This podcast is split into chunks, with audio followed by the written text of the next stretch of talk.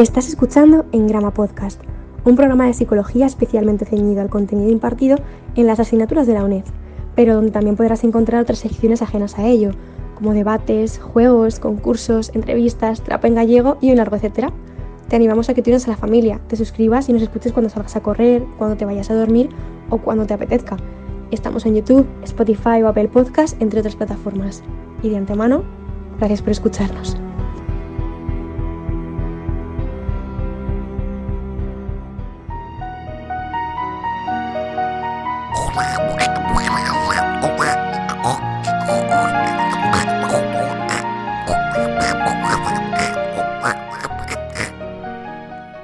Hola, muy buenas, ¿qué tal? ¿Cómo estáis? Hoy de nuevo os traemos una entrevista al canal. En este caso, en esta ocasión, charlaremos con Rafa y Antonio, creadores del proyecto de divulgación de psicología científica Conductim. Amparados en el paradigma conductista, divulgan contenido referente a la psicología, tanto por Twitter como por Instagram como por una web recién creada en la cual colaboran grandes profesionales escribiendo artículos de lectura muy recomendable. Os dejamos todos los enlaces en la descripción. De verdad no dudéis un solo segundo en pasaros. Tanto Rafa como Antonio son unos completos cracks. Unos chavales de los que ya adelanto desde aquí oiréis hablar cada vez más a menudo. No pretendo explayarme mucho más. Simplemente recordaros que tenéis la posibilidad de ayudarnos a seguir creciendo mediante el mecenazgo en Patreon. Ya somos casi mil suscriptores en YouTube y de verdad os agradeceríamos enormemente que os paséis a ser mecenas del canal. Pues esto conlleva mucho tiempo y esfuerzo, y si queréis que continuemos con ello, que sigamos trabajando en pos de medrar la calidad del proyecto, no estaría nada mal recibir cierto incentivo, aunque sea de forma irrisoria, casi ridícula. Igualmente, si no podéis permitiroslo, no os preocupéis. Con cada like y suscripción también nos ayudáis un montón. Y si podéis divulgarlo entre vuestra gente, genial. Ya me callo. Y os dejo con la entrevista a Conductim. Espero que os guste.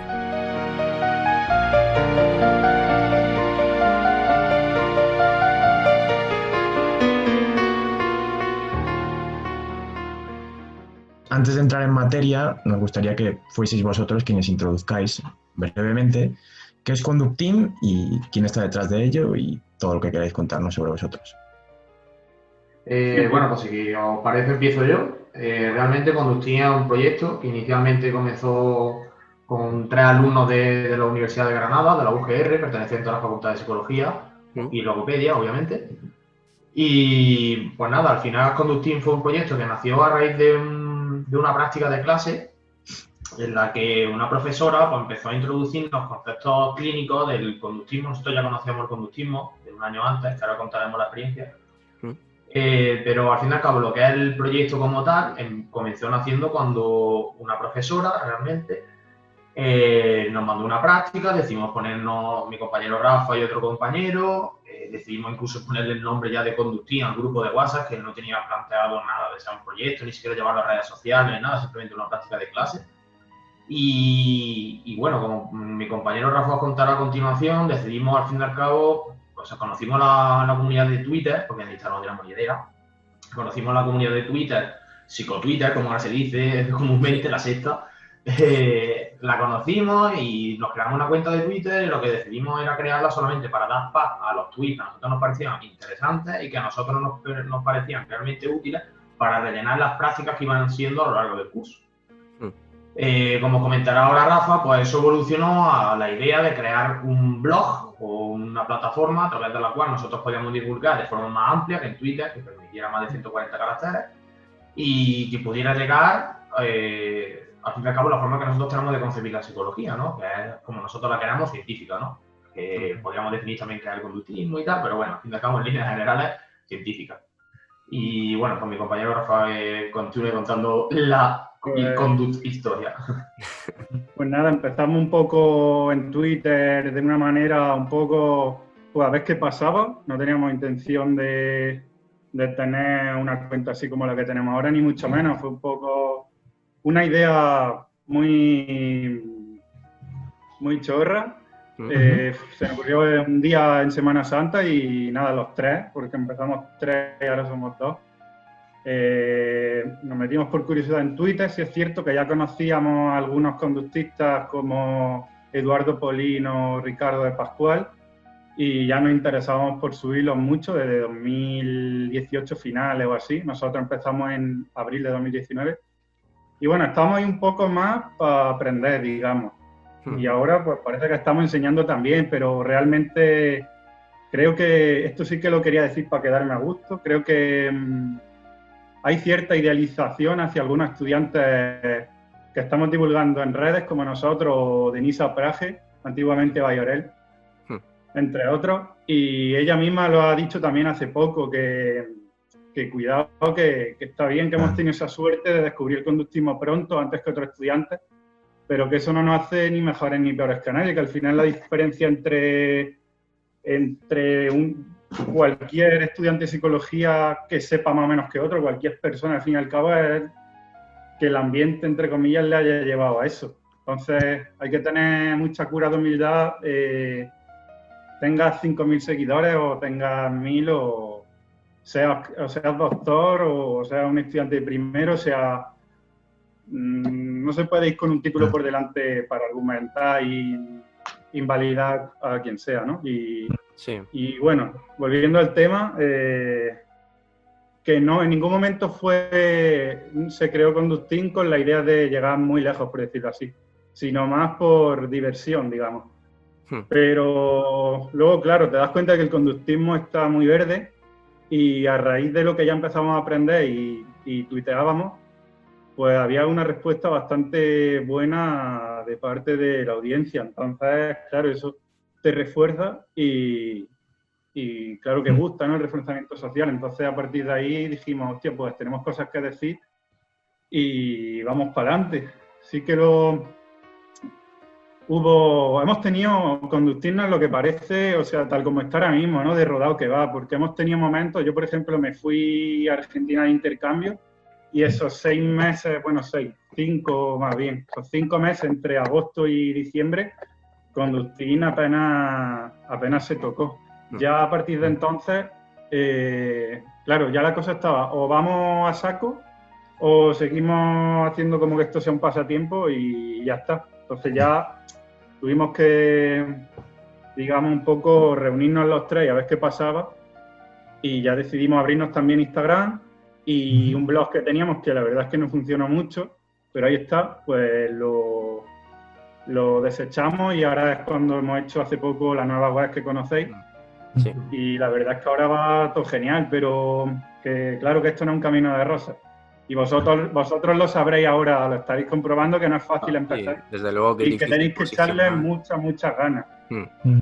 Desde luego que sí. Precisamente, una de las cosas que Rafa y a mí nos, nos interesaría muchísimo es hablar con otros estudiantes o incluso ya matriculados o profesionales, como queráis denominarlo, respecto a la importancia de la divulgación. No hace mucho creo que Ramón Noguera puso un hilo en el que daba pie a decir eh, que realmente queramos o no, eh, las facultades van a estar muy limitadas en cuanto a contenido solamente por la diplomacia que las mantiene. Es decir, importa muy poco realmente que en una facultad se enseñen los contenidos que realmente son apropiados puro y duro o como tal.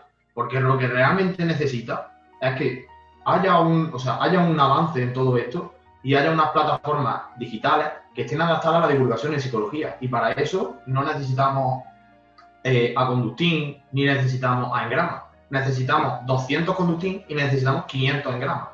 Es a lo que me refiero. Es decir, yo creo que también nuestro papel, además de divulgar, debe ser intentar que los demás asocien una importancia muy, muy relevante en la psicología a lo que es la divulgación. Y a que mm. tú, como alumno, debas realmente divulgar lo que tú consideras, o más que lo que tú consideras, cuando ya te das cuenta de lo que es la psicología científica, y realmente tú te das cuenta de la importancia que tiene que los demás puedan acceder a plataformas para conocer lo que es también la psicología científica.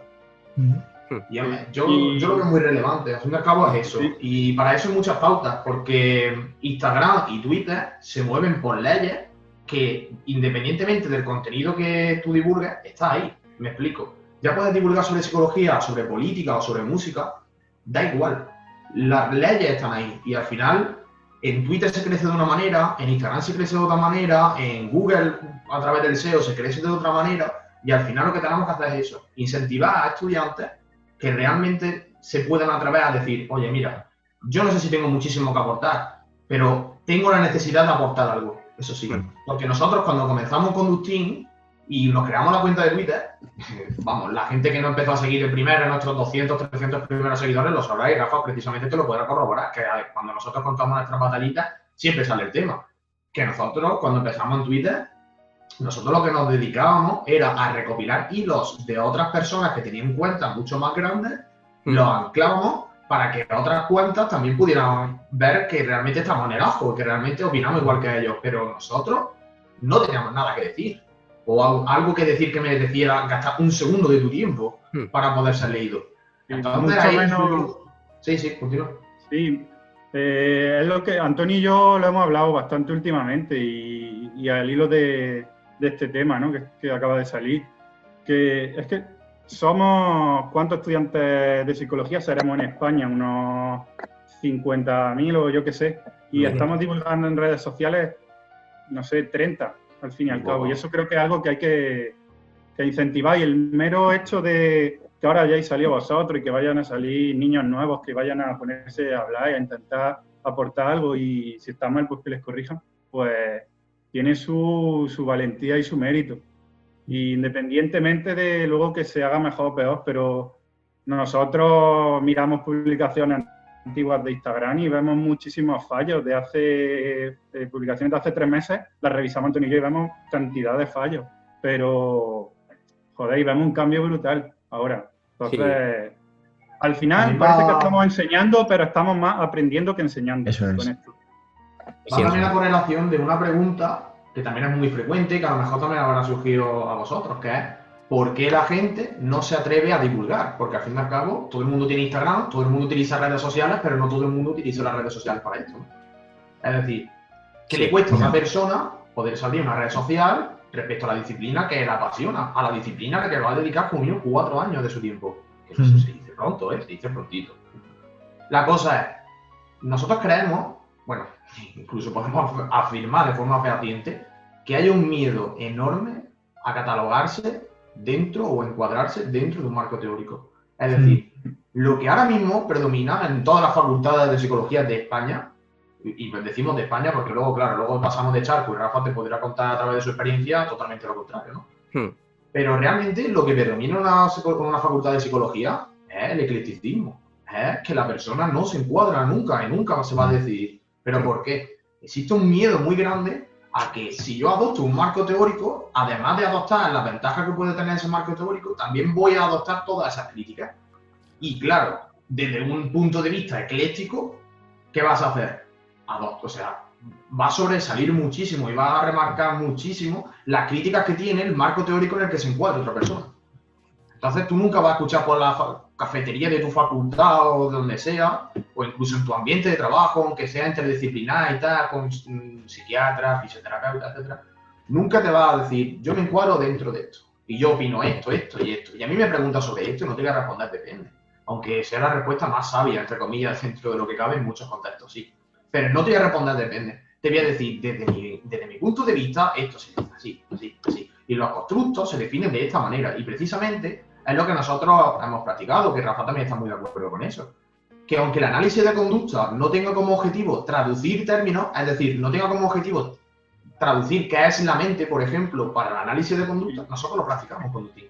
Nosotros somos la primera cuenta, en realidad, en coger, por ejemplo, constructos desde el cognitivismo como motivación, creatividad, autoimagen, etcétera, y traducirlo realmente a lo que se refiere en términos conductuales somos los primeros y tampoco opino que todo el mundo tenga que hacer eso, ni muchísimo menos, porque yo no quiero que tú utilices esos términos, aunque estén bien, o, hmm. que estén bien definidos, entre comillas, porque nosotros lo definimos así, pero no tiene por qué estar bien para otra persona. No tiene que utilizar. La verdad es, desmenuzarlo.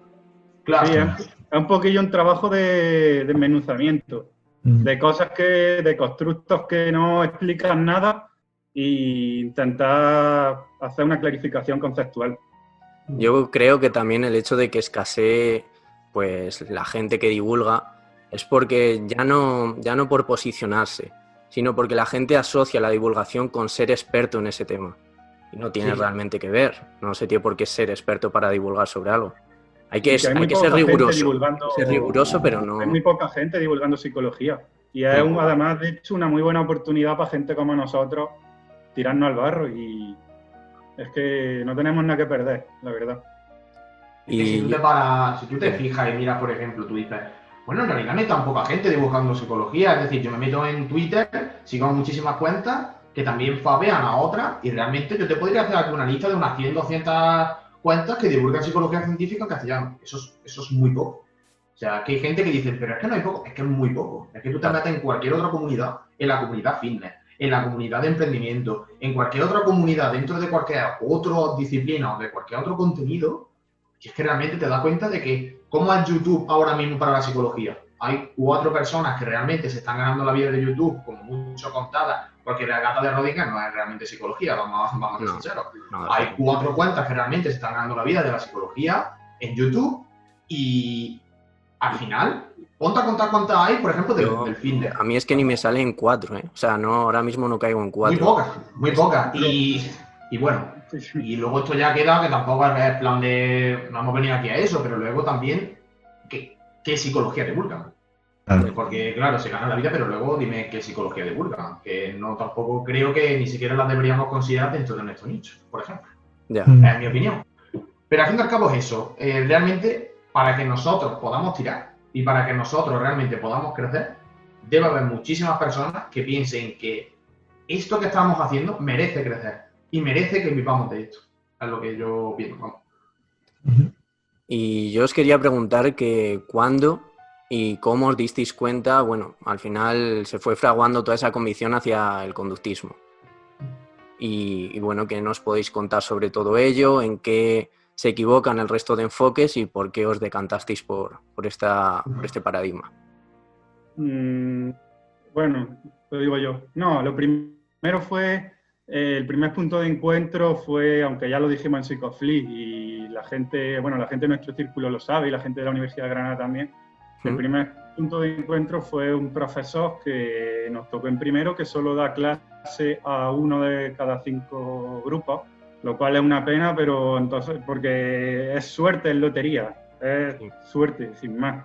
Entonces, este señor, pues, por decirlo así, te cambia la vida te cambia el rumbo de, de, estar en la carrera. O sea, yo creo que en segundo de carrera mm, me hubiera salido de la carrera si no es por este señor, porque por una serie de circunstancias uno está ahí en la carrera un poco como que no sabe muy bien qué está estudiando, que un profesor le dice una cosa, otro toda la contraria. Entonces, este tío pues va con, para que os hagáis una idea, mm, da sus clases sin diapositivas, él intenta hacerte pensar. Él va a clase y dice, ¿por dónde nos quedamos ayer? Vale, vamos a debatir este concepto, esta teoría, esta lo que sea. Y él quiere que lo que tú no sepas se lo pregunte y que entre y, ayudar. Y, y, es muy, sus clases son muy divertidas en ese sentido. Pero realmente, y luego sus clases prácticas también es que es curioso que el único profesor, digamos, que se encasilla dentro de, del conductismo de manera radical, valga la redundancia, es él y que sea el único que no mete diapositivas en clase y que no mete en sus clases prácticas, o sea, que siempre las da de manera práctica, digamos. Él da clínica y él no, no hay ni una sola clase que, de prácticas que no dé roleplay de clínica, entonces aprende muchísimo. Y qué casualidad que sea conductista. Hmm. Qué casualidad. Entonces, la, verdad es que te atrapa, te atrapa. La cosa es que yo creo que la Facultad de Psicología de Granada, eh, respecto a este tema, creo que ya lo he mencionado en su tiempo, entonces vamos a una breve, voy a hacer otra vez un breve resumen. Pero realmente lo que opino es que en la Facultad de Psicología de la UGR, el conductismo está muy mal visto porque, claro, está representado o está asociado a este señor, ¿vale? Entonces, este señor lo que hace cuando entra a clase es decirte en tu cara que uno, lo que él dice es correcto, cosa que es correcta, y dos, lo que tú piensas hasta ahora o lo que has aprendido hasta ahora es basura, no sirve absolutamente para nada. Entonces, cuando a ti te llega una persona y realmente a ti te dice que todo lo que sabes sobre la hipótesis serotoninérgica de la depresión, todo lo que sabes sobre la serotonina en la hendidura sináptica, o directamente todo lo que sabes sobre farmacología, es realmente una basura en la explicación causal del comportamiento, pues realmente tú lo que, lo que vas a decir es, o lo que vas a pensar es, ¿quién coño es este tío? para decirme a mí que todo lo que yo estaba estudiando hasta ahora, que además tengo yo de buena fe, o sé yo de buena fe, que esto es correcto, porque es médico, porque viene del modelo médico, porque es médico, los médicos no se equivocan, ¿cómo es que realmente a mí va a decir este señor que yo estoy equivocado? Entonces, ya salen dos tipos de personas. Las que se cabrean al principio y siguen cabreadas con él después y terminan cabreándose por asociación y por equivalencia de estímulos con el conductismo en general como constructor. Y luego las personas que empiezan también cabreadas con él, pero asumen realmente de que lo que han estado haciendo hasta ahora es perder el tiempo y que todavía estás a tiempo de empezar a mejorar en qué inviertes tu tiempo. Y todavía estás a tiempo para aportarle valor a tu carrera como profesional. Sí, No tiene más resumen que Yo creo que no te, tiene te más choca, eso es inevitable. Eso es seguro. Ese profesor entra el primer día a clase y tú y te sientes inseguro porque te está diciendo Sí. un te está dando un montón de hostias verbales, por decirlo así. Entonces, es verdad que a mucha gente le choca y le produce rechazo. Hay que tener paciencia y cuando ya tienes cuatro o cinco clases con él, empiezas a decir, hostia, este tío lo que dice tiene mucho sentido. Es muy contraintuitivo, pero tiene mucho sentido. Y es verdad que hay que tener paciencia, porque hay gente que a lo mejor va a una clase suelta con él y no le gusta, porque a lo mejor sí es verdad que a veces el tono puede ser un poco tajante o sí, puede que en algún momento agresivo, quizás, no sé. Entonces, pero claro, también yo entiendo que esa parte de, porque Antonio y yo creemos que él es, él es un, un actor en clase. O sea, él No, lo hace de esa forma para que papel. a ti te entre. Hmm. Hace un papel, exacto. Y para hacer, digamos, un papel para que el- tu aprendizaje sea emocional con él. Y lo hace de puta madre, vamos. O sea, y... Y Entonces- realmente también, eh, a correlación de la segunda pregunta que me habéis planteado, de por qué el conductismo y dejar de lado otros marcos teóricos, etcétera, Sí. visto desde la universidad, eh, es muy curioso, porque claro, cuando una persona deja de ser ecléctica y pasa al segundo paso, o sea, y, y se pone en el segundo nivel, por así decirlo, de yo me catalogo tal, aquí es donde viene eh, la futbolización de la psicología, como yo la he denominado. Es decir, que la gente se cree que nosotros apoyamos el conductismo como el que apoya al Barça o al Madrid o al Atlético de Madrid, ¿vale? La gente se cree que igualmente, aunque su equipo juegue mal, nosotros nos vamos a criticarlo y nosotros nos vamos a descartarlo. Pero claro, no estamos jugando con una pelota, estamos jugando con la salud de las personas. Hmm. Y eso es lo que la gente no entiende. Sí, que sí. en- sí en- Dime, dime. Sí, sí, bueno, que al final lo que te iba a decir es eso. Hay muchísimas personas que se creen que nosotros endiosamos Skinner por el hecho de llamarse Skinner y que nosotros, cualquier libro que haya escrito Skinner nos parece realmente bien, que nosotros vamos a coger conducta verbal y nos lo vamos a tragar entero sin hacer ningún tipo de, por así decirlo, de crítica, etcétera, o que nosotros vamos a coger a River y realmente nosotros vamos a masacrar a River porque, claro, como dijo que, por ejemplo, eh, estaba en contra con los planteamientos teóricos muchísimas veces de Skinner, de que mm, con el tema también de la crítica de que Skinner era teórico, pero luego muchísima gente que no, que no está de acuerdo con eso y tal, con también la crítica a Skinner de que dice que según el planteamiento skinneriano también es dualista, porque está el organismo y está el contexto, y Skinner te lo soluciona porque lo pone como parte de un todo. Son críticas muy duras, y críticas que nosotros tenemos que leer, tenemos que intentar eh, ponerle paciencia y decir, oye, me parece a mí que aquí me están contando algo, ¿vale? Pero realmente la gente se cree, o más que se cree, por favor, no vamos a hablar en términos de creencia, vamos a hablar en términos de asociación, pero lenguaje común. Eh, la gente eh, asocia que nosotros somos conductistas porque hemos elegido ser conductistas por las ventajas que tiene ser conductista, es decir, por las ventajas que supuestamente tiene encuadrarse dentro de un marco teórico, por la ventaja que tiene es decir, yo soy conductista y yo tengo una opinión. Y luego hay un montón de gente que es insegura, que realmente te dice, pues no, el conductismo es, ta, ta, ta, te hace la- el, típico mito conductista de que el conductismo es frío, de que el conductismo realmente no ve al organismo o a la persona como alguien noble, como alguien capaz de hacer algo bueno para el mundo, etcétera, etcétera, ¿no? Y te hace las típicas críticas de, de, bueno, de que, bueno, para resumir, es lo que, es lo que yo digo. O sea, cuando lo dijo en un libro, lo dijo un, un divulgador que, que es muy bueno en Twitter, no recuerdo ahora mismo su nombre, perdóname, porque cuando a lo mejor lo veas, así que realmente a ver si puedes comentar aquí y decir que eres tú. Pero dijo realmente que las personas que se consideran eclécticas a día de hoy, después de conocer todas las posibilidades en psicología que hay, es porque no saben o más bien ignoran los planteamientos teóricos, epistemológicos y filosóficos del análisis de conducta. Y eso es así. Si tú eres ecléctico es porque ignoras todo lo que es el análisis de conducta, no porque realmente sepas lo que es el análisis de conducta y te hayas interiorizado en ello y, desde entonces hayas dicho, oh, pues no, mira, no me gusta, esto lo ignoro y me, prefiero meterme en el inconsciente y yo lo desarrollo reprimido de las personas dentro del psicoanálisis o prefiero ponerme a reestructurar mente dentro del paradigma cognitivo. No. A lo que me refiero. Sí. Y vosotros vais a pasar a, último año ahora, ¿no? De carrera. ¿Qué carencias habéis encontrado en el programa de las facultades de psicología en España en lo que concierne al, paradigma conductista? O al menos, ¿cuál es vuestra experiencia? ¿Cómo habéis vivido esta falta de contenido referente a este enfoque en la universidad? Mm. Referente a este enfoque, muchas, o sea, es lo que hemos dicho antes. Solo, bueno, no es solo un profesor realmente, hay algún conductista más. Lo que pasa es que no, no son tan polémicos, por decirlo así. Ellos son conductistas, ellos te lo dicen claramente, pero luego en su programa de clases te ofrecen también otra alternativa, ya sean científicas con su debate conceptual o directamente pseudocientíficas. Y ellos intentan, digamos, eh, enseñártelo todo, siempre diciéndote que son conductistas, pero te lo intentan enseñar todo, lo cual también está bien. Este hombre directamente es como alguien que le prende fuego a todo y dice, esto es así, así, así. Y si te gusta bien y si no, no. Y claro, te, eh, lo puedes lo puedes malinterpretar, por decirlo así, y consideras que es un hombre sectario, pero... Uy, un momento. Sí, nos ha ah, salido un regalito. sí. ¿Ya va bien? Sí. Yo, no, yo no, no, os veo a vosotros, ¿eh? ¿No nos ves? A ver.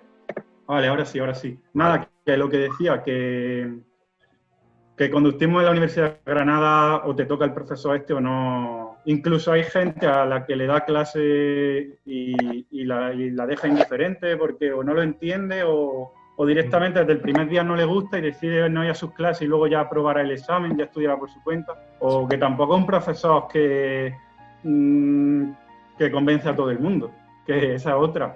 Que primero es que te toque en su clase y luego de las 70 personas que haya, yo creo que él, digamos que convence, entre comillas, con perdón de esa palabra, a, a 10 o 15, no Antonio, no sé, pero que al final conductistas de la Universidad de Granada, poco, poco, salimos.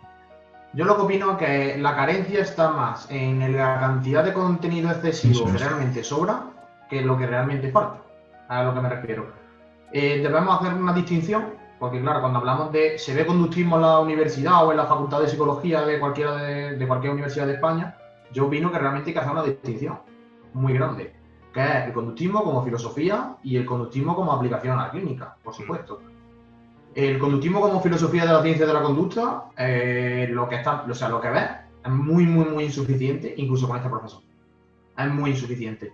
Con este profesor te hace planteamientos muy básicos, te dice realmente que sí, que el conductismo es monista, determinista, materialista, no te lo dice como tal, pero te lo, ejemplifica diciéndote directamente en tu cara que la mente no existe, la cual te acaba chocando, te acaba diciéndote que el libre albedrío y que la posibilidad de elegir en cualquier momento tampoco existe, lo cual también te choca mucho, pero al fin y al cabo sí, te plantea la base de una filosofía de la conducta. Eso estamos de acuerdo. Aún así, muy insuficiente. Luego, en cuanto a la aplicación clínica, eh, sí que más, un poco más abundante. ¿Por qué? Porque luego tiene otros profesores, que, creo que Rafa no ha conocido un par de ellos, porque claro, en su estancia de Argentina no tal, pero sí que es verdad que en cuanto a aplicación a clínica, suceden dos cosas. Una, eh, hay muchos profesores que te dan contenido sobre, o sea, fundamentado en la filosofía conductista sin ni siquiera saber que están planteados desde la filosofía conductista. Sí. Ellos te lo dan creyéndose que es la psicología con evidencia. Y claro, si luego te, lo, o sea, si luego te preguntaba una tercera persona dentro de qué marco te la encuadran, pues para salvarse siempre te van a decir cognitivo-conductual, siempre. Pero realmente es conductual puro, ¿vale? Porque al fin y al cabo lo que están tratando es eso y déficit conductual. ¿vale?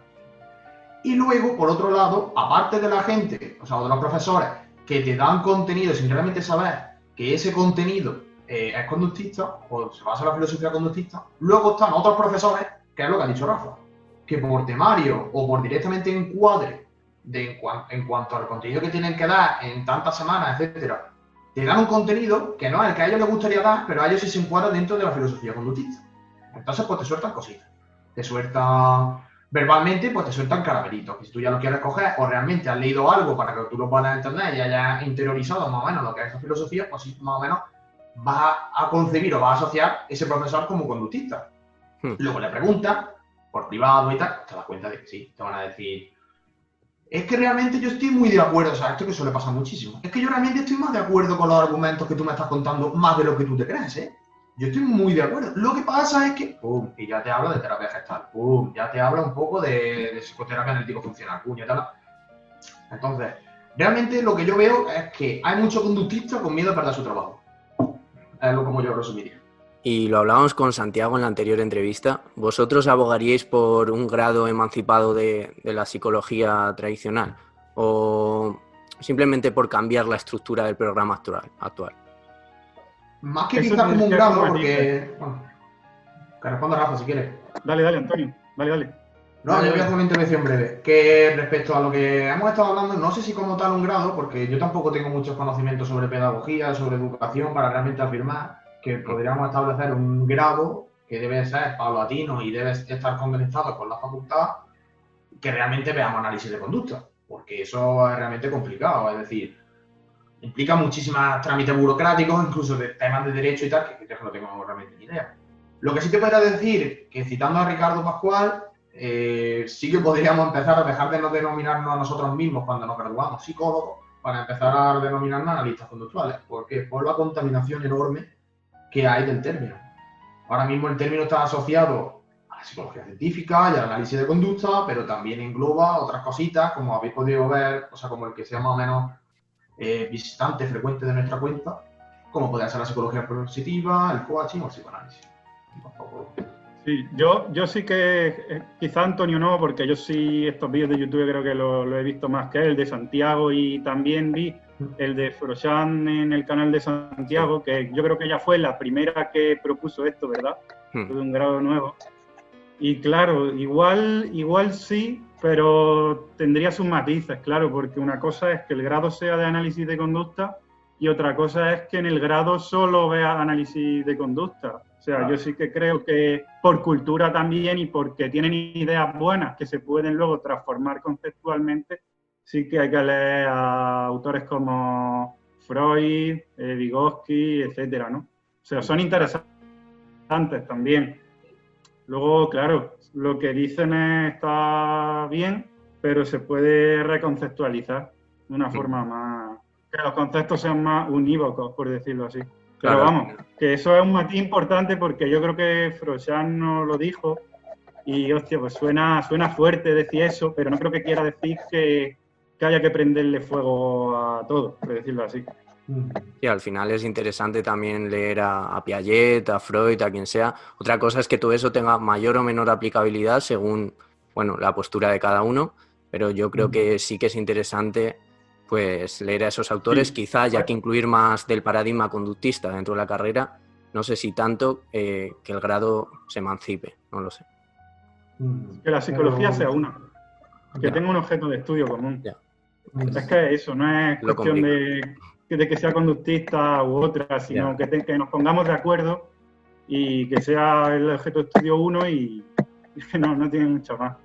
Y, Eso es fuerte, ¿eh? Porque me, acaba de recordar que Rafa y yo conseguimos, ¿te acuerdas, Rafa? Que conseguimos un, un artículo, un archivo que se hacía una entrevista, una, una entrevista, perdón, una encuesta, creo que en la Universidad de Sevilla, en la que se intentaba, ¿te acuerdas? Es, de, los de, es de los del ¿sabes? Es de Jesús Gómez García y esta gente. Ah, bueno, no sé, a mí me lo enseñó Rafa y la verdad que me, me resultó altamente interesante porque era una encuesta a través de la cual muchísimos estudiantes de facultades de psicología de España, o no sé si referente a solamente una y tal, no sé qué, qué, tamaño era la N, la muestra ni nada de eso, pero a fin de cuentas lo que intentaba medir era cuántos estudiantes de psicología de distintas facultades de la Universidad de España realmente consideraban a la conducta como objeto de estudio de la psicología. No sé si había otro tipo de, alternativas, como estudia la mente, estudia procesos internos, el inconsciente, ya no tengo ni idea. Pero el porcentaje, ¿cuánto fue? Creo que fue de un. ¿Cuánta gente era? Muy baja, en plan 20. No me, acuerdo, pero más alto, bastante alto.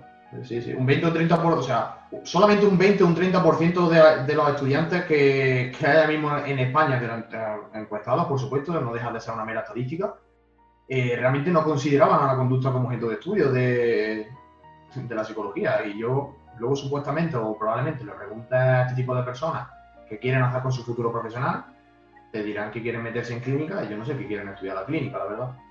Yo todavía no lo sé, qué quieren medir, quieren medir la mente de la persona, no sé.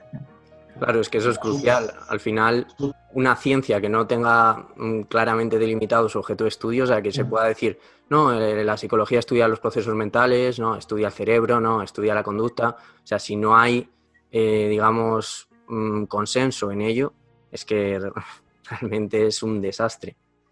Pero bueno, eh, otra queja generalizada que existe en los estudiantes de psicología es esa falta de, práctica, sobre todo relacionado con el ámbito clínico. ¿Y cómo se os ocurre a vosotros, si es que se os ocurre algo, se podría solventar esa falta de práctica? Es decir, se podría incluir quizá prácticas en tercero y en cuarto, un poco de prácticas cada año. Mm, ¿Cómo lo concebís? ¿Cómo se os ocurre? Pues sin ir más lejos, yo creo que por lo menos todos los profesores de clínica podrían hacer lo que son sus prácticas de, clase, no mm. prácticas externas del último año, sino las de clase, hacer, ya que el grupo es reducido, hacer roleplay. Creo que es mucho más, más útil a largo plazo hacer roleplay que, que mandar tareas para casa. Eso sería un paso. Y luego también, esto lo, lo pensamos Antonio y yo en algún momento, con más gente de la universidad, de hacer un grupo y de, es algo muy friki, pero no es ninguna tontería, de, de quedar en horario extraescolar, no sé, seis, siete personas, ocho, no sé, y hacer roleplay nosotros. O sea, dos personas, paciente terapeuta y los demás revisando y opinando y aquí le tenías que haber dicho esto, o aquí si el paciente te dice esto, tú le tienes que salir por aquí, o un poco así que fue una idea, pero que no, no salió, al final no salió. Porque para, el que, para el que haya visto Harry Potter, la Orden de Fénix, pues parecido. Sabe a lo que, a lo que se refiere. Claro, yo creo que también es muy importante esa observación no participante, o sea, que por ejemplo se pudiese ir eh, a hacer prácticas a, pues, a cualquier clínica, aunque no, aunque no estés participando. Claro, es difícil porque, bueno, tiene que haber consentimiento de, de la persona que vaya a terapia, etcétera, pero pero bueno, eso sería muy enriquecedor.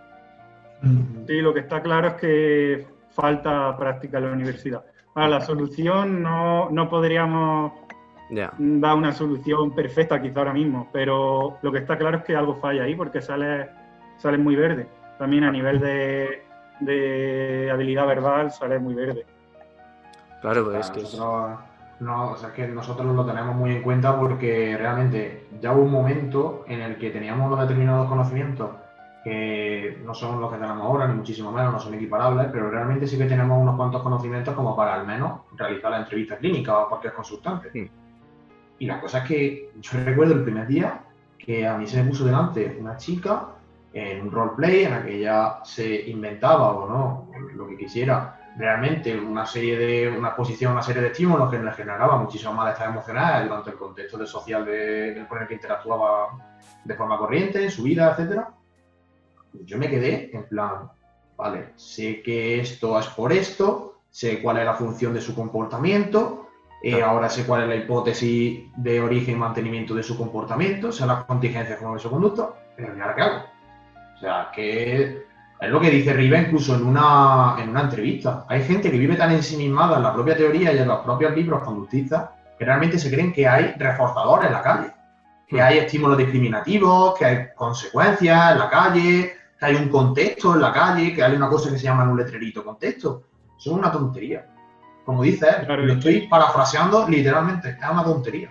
Y realmente lo que necesitamos... que tú puedes tener esos conocimientos puedes tener esos conocimientos teóricos, pero tú a un paciente no le puedes decir, es que tu conducta está reforzada por no sé qué estímulo aversivo, tú no le puedes decir eso. Tú tienes que saber que lo que le va a decir no es eso, pero refiere a eso en esa circunstancia concreta.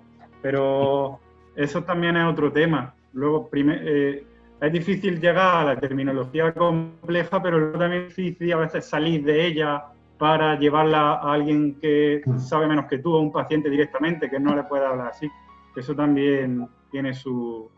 su Por eso también es curioso, porque realmente, aunque nosotros no queramos, eh, no existen reforzadores, no existen consecuencias y no existen estímulos discriminativos, no existe la triple contingencia y fuera, cada vez como lo que se denomina, pero realmente sí tenemos que tener en cuenta que hay personas que no tiene ni idea de análisis de conducta, no tiene ni idea de lo que es el conductismo, e incluso no tiene ni idea de lo que es el propio concepto de psicología y realmente está aplicando las leyes y los principios de conducta.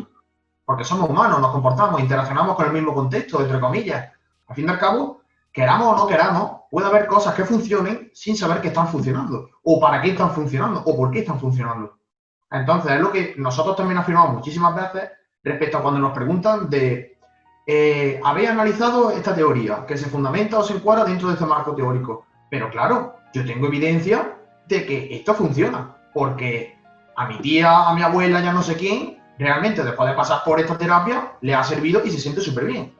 Hmm. Obviando de que son muestras N1 y de que realmente tú no tienes ningún tipo de aliciente, ni ningún tipo de repetición, ni o sea, a partir de los principios del, a partir de los principios de de método científico, etcétera, nosotros lo que tenemos que asumir es que cuando realmente todas estas técnicas funcionan, siempre, siempre van a funcionar porque pasan por las leyes de la conducta. Aunque tú no te centres en ellas, aunque tú realmente no sepas definirlas, siguen ahí y siguen actuando. El objetivo de que realmente tú utilices una terapia que se centre y que las considere, que las postule, simplemente tiene como objetivo que tú lo utilices en tu beneficio. Ya está. Pero van a estar ahí, quieras o no quieras. La llamas reestructuración cognitiva o la llames como la llames, da igual. O aceptación de compromiso, porque me he puesto la reestructuración cognitiva hoy que, que me gusta.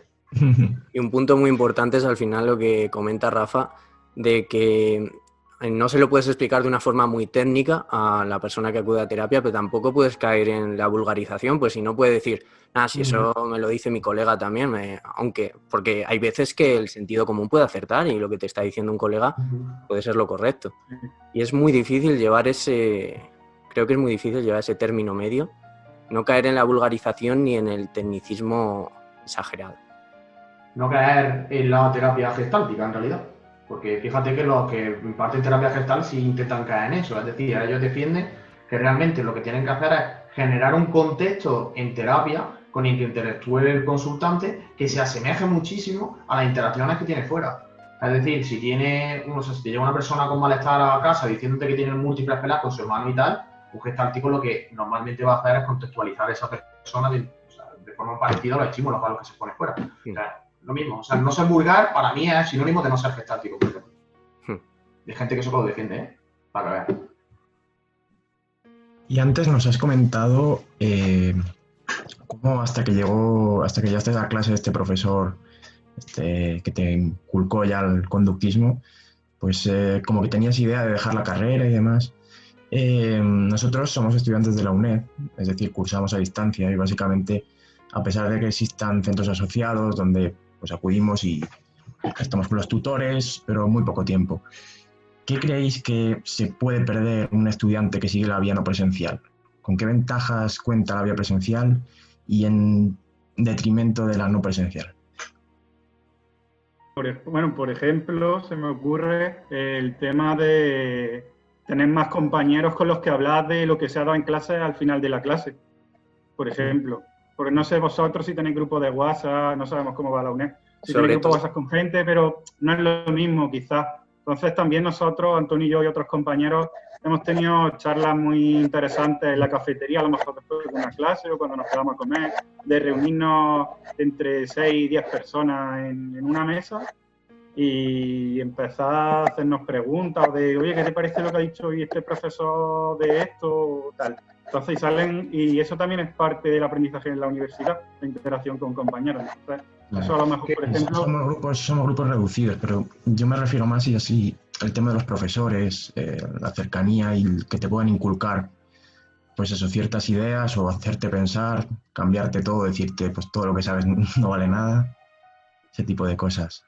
a ver, realmente lo que, lo que yo opino es que, claro, al fin y al cabo lo que te pierdes son un conjunto de interacciones que van a formar parte de tu historia de aprendizaje. Es decir, independientemente de los contenidos que tengas, la forma que tengas de asociarlos o de aprenderlos van a ser totalmente diferentes. Hmm. Eh, hay muchísimos contenidos que nosotros por participar en una universidad presencial vamos a disfrutar de ellos y hay otros contenidos que quizás ni siquiera los vamos a ver y les vamos a prestar atención simplemente porque, o sea, en comparación con vosotros, simplemente porque vosotros tenéis una universidad a distancia. Y ya no te estoy hablando de un índice en cuanto a una asignatura no te estoy hablando de que tú vayas a dar el tema de apego o el constructo apego, por decirte algo, y vayas a ver a Volvi, por ejemplo, y nosotros no. No me refiero a eso, sino que realmente durante una clase es lo que te hemos contado. Se, sueltan caramelos, sale, se, se desvía muchísimo el tema, hay oportunidad de recibir feedback, hay oportunidad de subir a tutorías con los profesores y tal. Y luego, pues, es que parece que es una tontería, pero lo que dice Rafa es que que es muy importante, es que es muy relevante. Al final, eh, de muchas interacciones con los profesores nacen también del contexto fuera de clase. Porque muchas veces nos ha pasado de que salimos de clase, vamos a la cafetería, tenemos una conversación súper interesante, concluimos que no nos ha quedado claro y volvemos a interaccionar con ese profesor porque tenemos que subir y tenemos que volver otra vez a tener una tutoría con él para que nos vuelva a explicar o tal. Eh, ser estudiante no solamente implica estudiar, hay que vivir la vida del estudiante. Y ya cada uno que haga lo que quiera con su tiempo libre, pero para nosotros es muy importante la universidad presencial eso. Que, realmente está presente en muchas experiencias y, en la posición de muchos estímulos que creemos que son totalmente necesarios para el psicólogo. Bueno, ahora con la pandemia, como todo el mundo estudia en la uni, digamos. Estamos, todos, todos somos de la UNED ya. claro. Y bueno, a, mí, a mí personalmente no, no, me ha gustado, la verdad, la experiencia online. Ya. Pero no, no sé, es que eso al final es que te pierdes un montón de, de estimulación directa de estar en la universidad, sin duda. Yo no recomiendo tampoco, ¿eh? A ver, sí que es cierto que también, al ser lo vuestro una universidad presencial, cuenta con menos recursos y herramientas en, seguramente, vamos, no lo sé. En el campus virtual, en, ese tipo de cosas. Nosotros, por suerte, ahí sí que estamos un poquito más curos de espanto y tenemos bastantes foros con constante interacción, tenemos, bueno, una buena plataforma de exámenes. Eh, vamos, estamos más preparados para este tipo de cosas de, como la pandemia. Pero bueno. Y metiéndonos un poquito en lo que atañe a la divulgación, ¿qué puertas puede llegar a abrir un proyecto como, como el vuestro, vaya, o similares? ¿Qué puede facilitar eh, dentro del mundo de la psicología un proyecto así tanto durante la carrera como una vez finalizada esta? Pues, por ejemplo, a nosotros el otro día, no vamos a decir nombres todavía, hmm. porque no se ha dado, pero sí que nos está llegando gente. Bueno, sin ir más lejos, bueno, vosotros no había ofrecido venir aquí ahora. Hmm. Eso es un logro también, los chicos de Psicoflix. Y hmm. luego otra persona ya nos ha contactado para dar una pequeña clase, digamos, a sus alumnos sobre introducción al conductismo. Otra persona nos ha dicho de colaborar en hacer análisis funcionales de, de películas, de series, personajes. Entonces, eso, por ejemplo, ya son pequeños logros. Tú ya estás, entre comillas, metiendo la cabeza en, en sitios, te estás dando a conocer y es un primer paso. Luego, evidentemente, lo que una meta última o casi última es conseguir trabajo al final con esto, o conseguirlo más rápido por lo menos. Porque ya te conoce la gente y ve que estás haciendo algo medianamente bueno o serio. Va, va, un poco a correlación con el objetivo, por ejemplo, ahora de nuestra web. Que nosotros, eh, Rafa y yo, lo planteamos, es decir, Rafa y yo siempre que vamos a iniciar un proyecto siempre nos preguntamos, o más bien yo siempre le pregunto a él, eh, ¿para qué quieres hacer esto? Es decir, Rafa me presenta siempre una idea de decir, tío, vamos a hacer esto, esto, esto no podemos hacer de esta manera. Y yo digo, vale, necesito dos cosas. Una, ¿para qué vas a hacer esto? Y dos, ¿qué piensas conseguir con esto en el futuro? Y al mismo tiempo, ¿cómo piensas llevarlo en el futuro? ¿Eso qué quiere decir? Nosotros cuando creamos nuestro blog... Sí, nosotros cuando creamos nuestro blog... nosotros cuando creamos nuestro blog lo hicimos con un objetivo muy claro. Es decir, nosotros no somos nadie. Nosotros somos unos estudiantes que en aquel entonces estábamos en segundo de carrera, ahora en tercero, que todavía no estamos ni en cuarto, y nosotros no somos nadie. Y a día de hoy tampoco somos nadie. Eso somos totalmente conscientes. ¿Qué es lo que ocurre?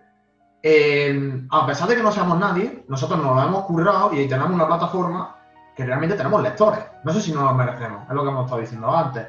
Y tampoco somos más que nadie por tener un número ahí un poquito más alto que otras personas. No sé si nos lo merecemos, pero el caso es que lo tenemos. Entonces, ¿qué es lo que ocurre?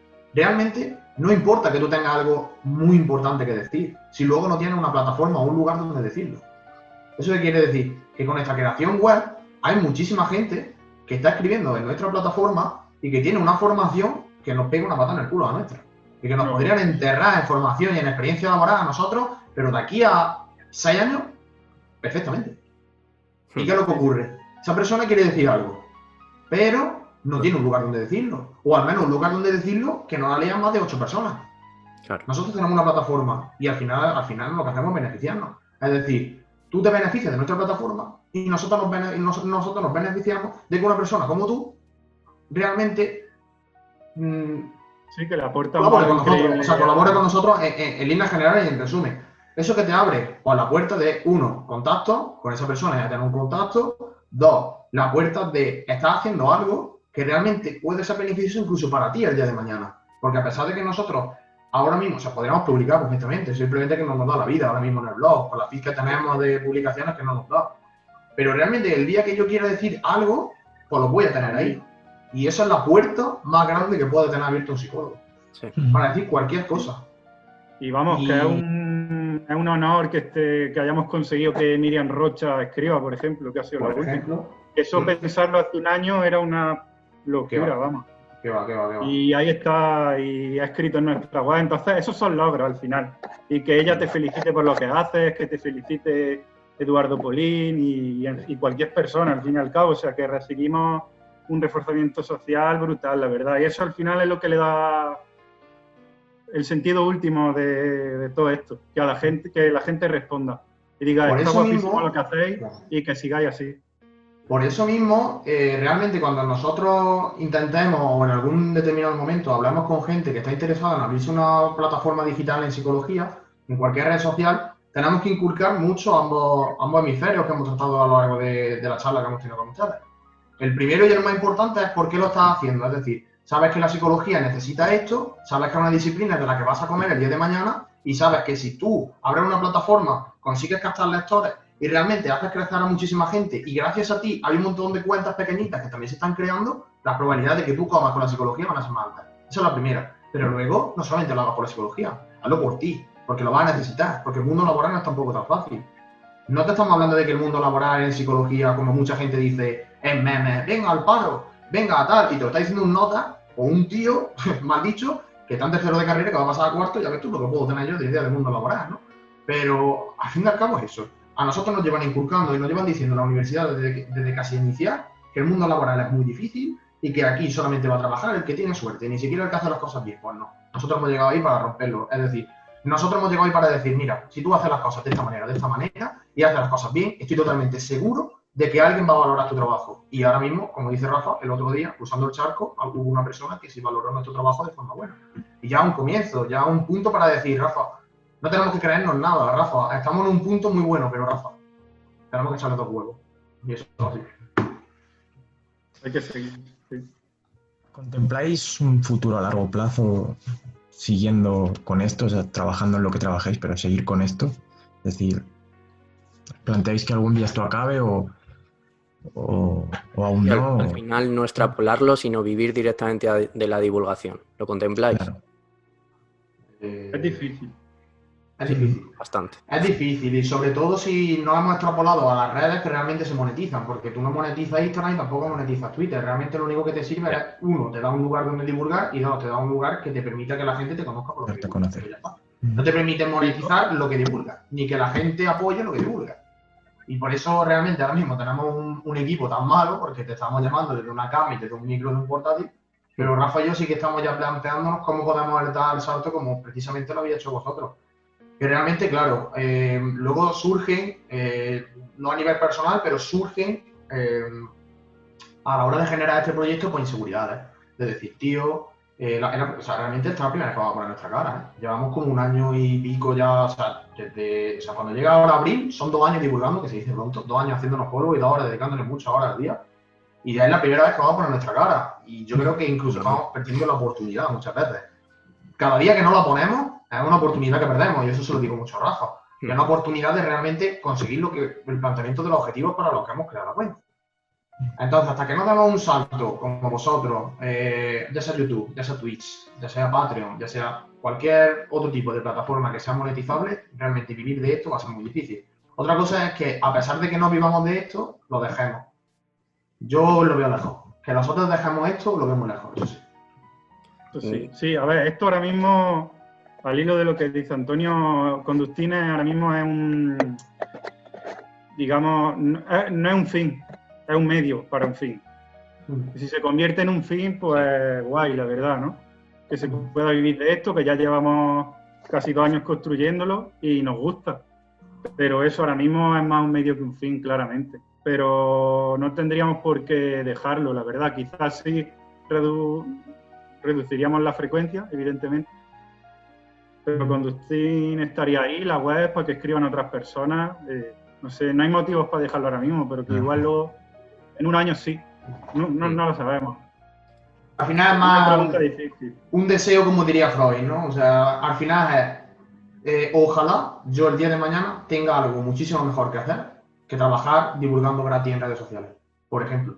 Algo mejor que hacer me refiero relacionado con el mundo de la psicología, es decir, hay muchísima gente, que eso también me ocurre, hay muchísima gente que está en Twitter, que es buenísima, que tiene una cuenta de divulgación que es muy buena, pero realmente no le da la continuidad que necesita una cuenta en redes sociales para crecer. Pero no por nada, sino porque realmente es que tiene otros proyectos fuera también relacionados con la psicología que son muchísimo más importantes que ponerte en Twitter bonita. Y yo lo veo totalmente, mm, vamos, lo, veo totalmente respetable, porque que nosotros también seamos más grandes, entre comillas, a nivel de números que esas personas, no es más que porque somos chavales que están en tercero de carrera tenemos ganas y tenemos tiempo. tenemos tiempo. Tenemos tiempo ahora, sí. A cualquiera nos pegaría una vuelta. sé que al final es eso, cualquiera nos pegaría una vuelta. Pero es que yo creo que si no lo hago ahora mismo, no me quiero ver con 25 años con el tiempo libre necesario como para tener que dedicárselo a esto. Y sí me gustaría dedicarle 8, 10 o, las horas que hagan falta sin tener que hacer apología a la explotación laboral, eh, fuera trabajando de, de, psicólogo, relacionado con la psicología o donde el contexto no depare, ¿sabes? Pues desde luego sí decidir dar el salto a plataformas ya con imagen, hostia, ahora Twitch eh, sí que es el momento. Sí, ¿eh? claro, lo tenemos claro, porque ahora mismo...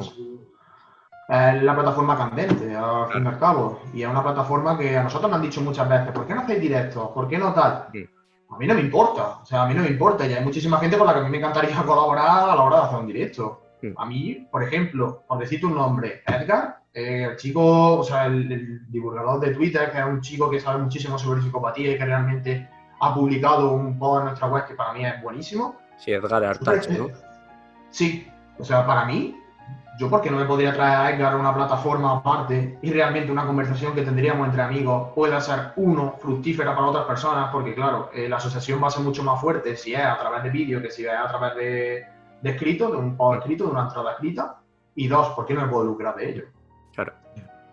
El, el salto que yo creo que nos falta. Ya hay mucha gente que me escribe, no tenéis canal de YouTube, no tenéis podcast. el salto últimamente bastante. Sobre todo, sí. En el último mes mucho. ¿Cómo ha sido vuestra experiencia en general en, la divulgación, en lo que lleváis? Es decir, lo normal es que encontréis apoyo en, en, los posts que ponéis, o sí que hay mucha gente que empieza a criticar, que salta a la mínima, mucho detractor. Nosotros hemos tenido de todo, pero sin duda mucho más apoyo y reforzamiento. Hmm. Sin duda, sin duda, estamos muy agradecidos. O sea, mucho más de lo que nos esperábamos. Y gente que te dice cosas muy serias, muy, muy sinceras, de que lo estamos haciendo muy bien, que hay que ver pasar estudiantes, lo que hacéis, que tiene mucho mérito. Y es importante porque hay días que Antonio y yo nos dan ganas de dejarlo todo porque esto es muy cansado y vosotros lo sabréis también. Hmm. Y, eso ayuda mucho, pero claro, luego también hay, hay detractores. Sobre todo por posicionarnos, porque otras cuentas de psicología divulgan de una manera más, si no ecléctica, más general, digamos, que abarca más. Hmm. Como se posicionan menos, entonces se curan más en salud con eso.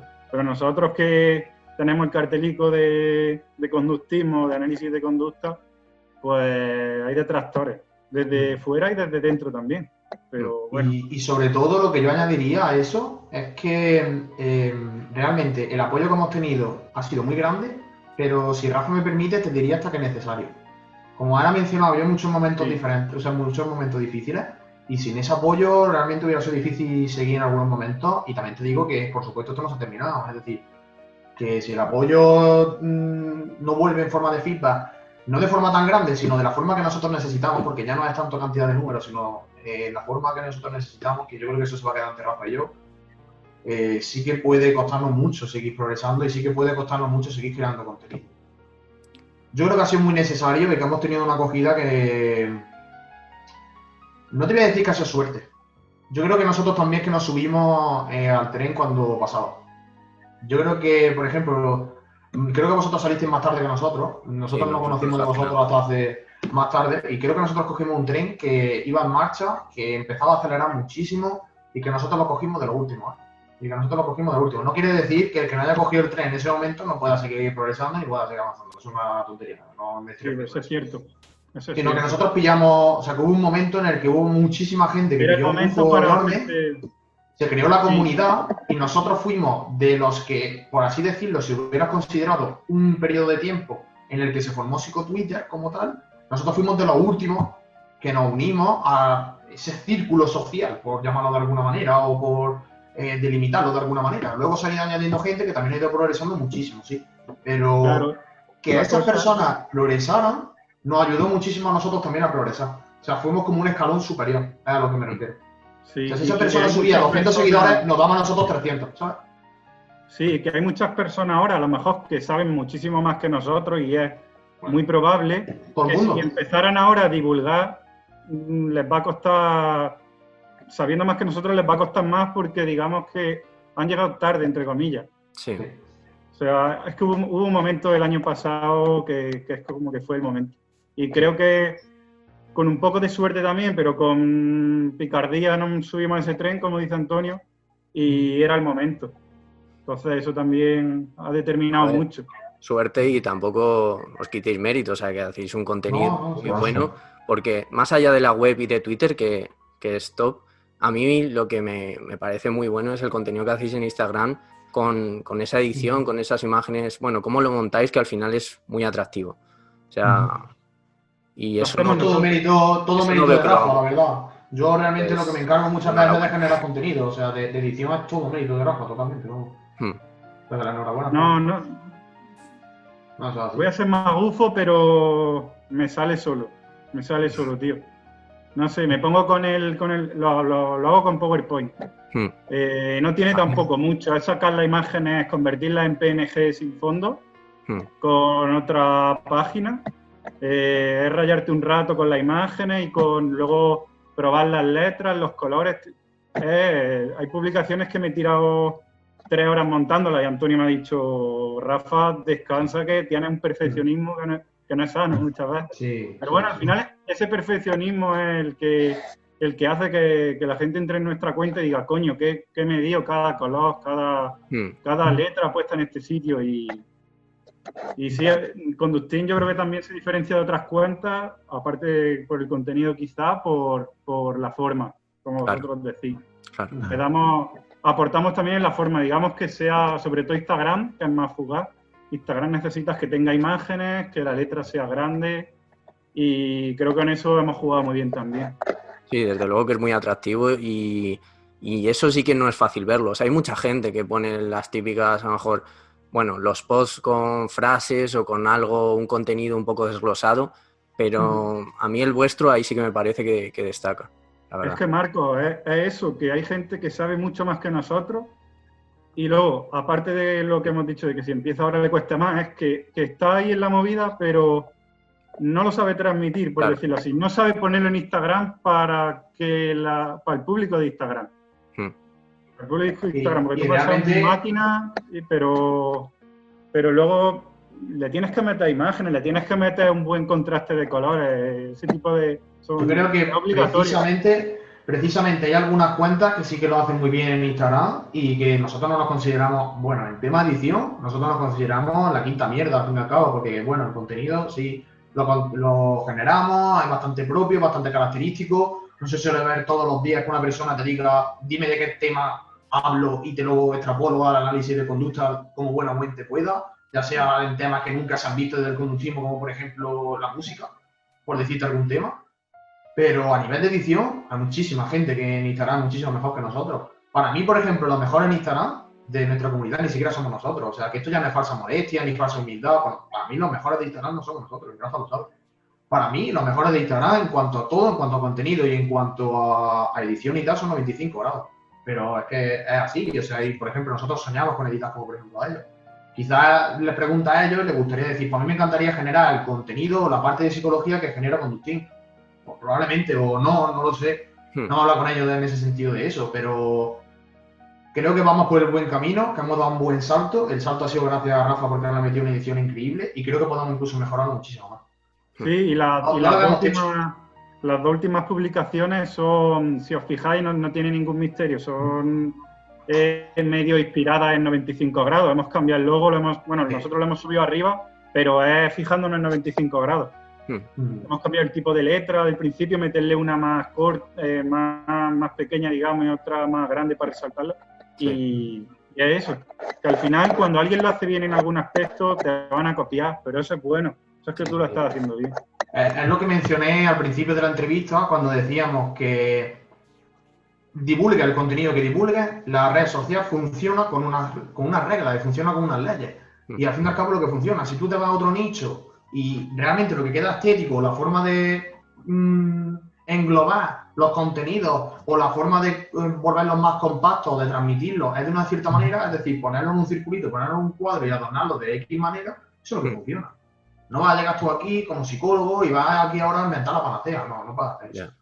Lo que funciona es lo que funciona. Y al igual que en Instagram funciona con una regla de edición y de estética, en Twitter, aunque nos duela decirlo, que nosotros evitamos al máximo todo lo que podemos eh, eh, practicarlo, pero en Twitter lo que funciona es contesta a cuentas más grandes que tú e intenta que el comentario o el tweet que tú le pongas a esa cuenta sea lo suficientemente atractivo o estimulante para que esa cuenta grande te responda.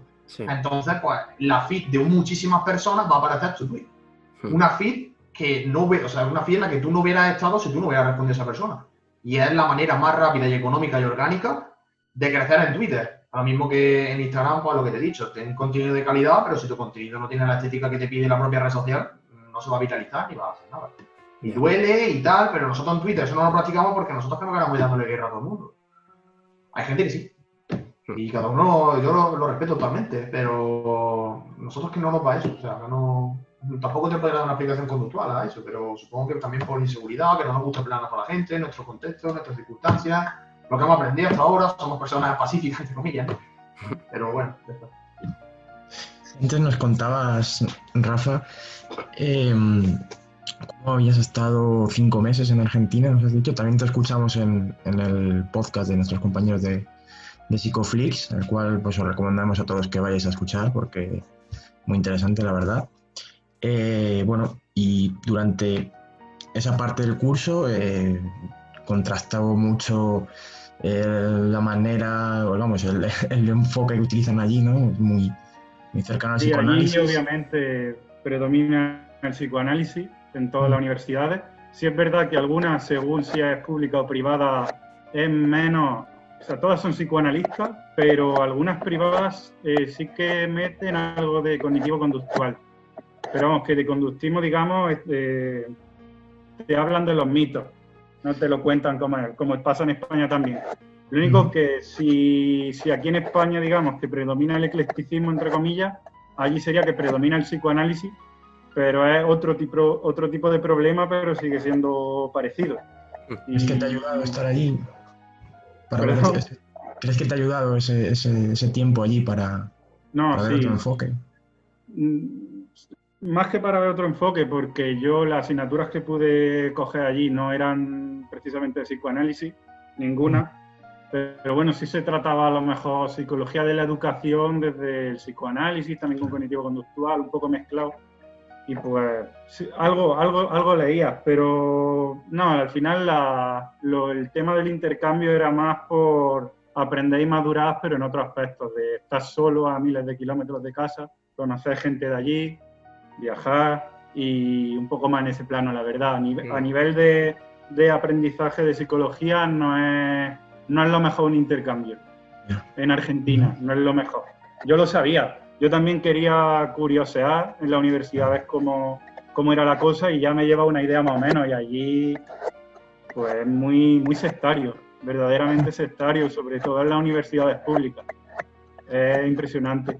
Además son seis años y son seis años a saco psicoanálisis. Y hay una cosa que es, muy, que es muy reveladora, y yo creo que Rafa estará muy de acuerdo conmigo, que ya no es solo cuando un español cruza el charco y se vaya a Argentina y se da cuenta de lo que predomina allí el paradigma psicoanalista. No. Nos vamos a la situación o al contexto de un argentino que se viene aquí a España.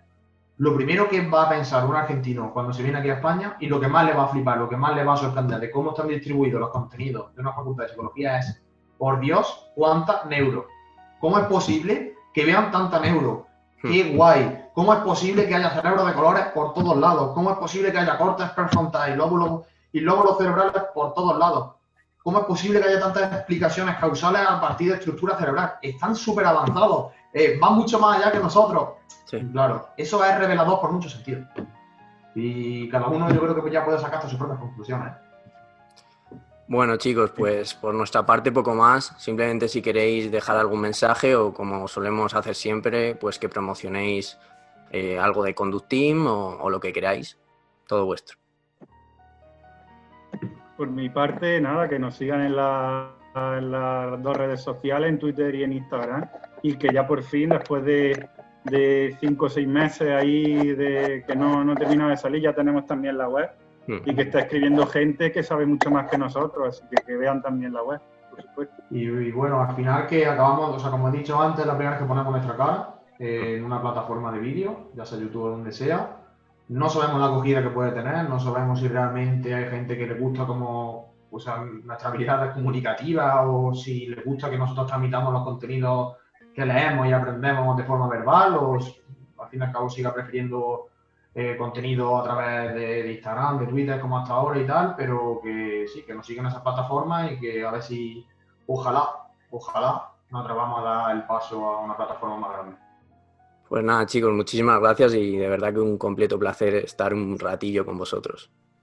Igualmente, estamos súper a gusto, así que Sí, a nosotros también personalmente nos gusta mucho lo que hacéis, ¿eh? A nosotros, a mí me gusta muchísimo lo que hacéis, yo no me pierdo ni un vídeo, la verdad, y hacéis un contenido que es súper importante y que al igual que digo que hay mucha gente que se tiene que sumar al nuestro, nosotros nos tenemos que sumar Como hmm. nos tenemos que sumar Pues muchas gracias. A vosotros. Muchas gracias. Hasta luego, chicos. Gracias, hasta luego. Adiós, buen día. Adiós.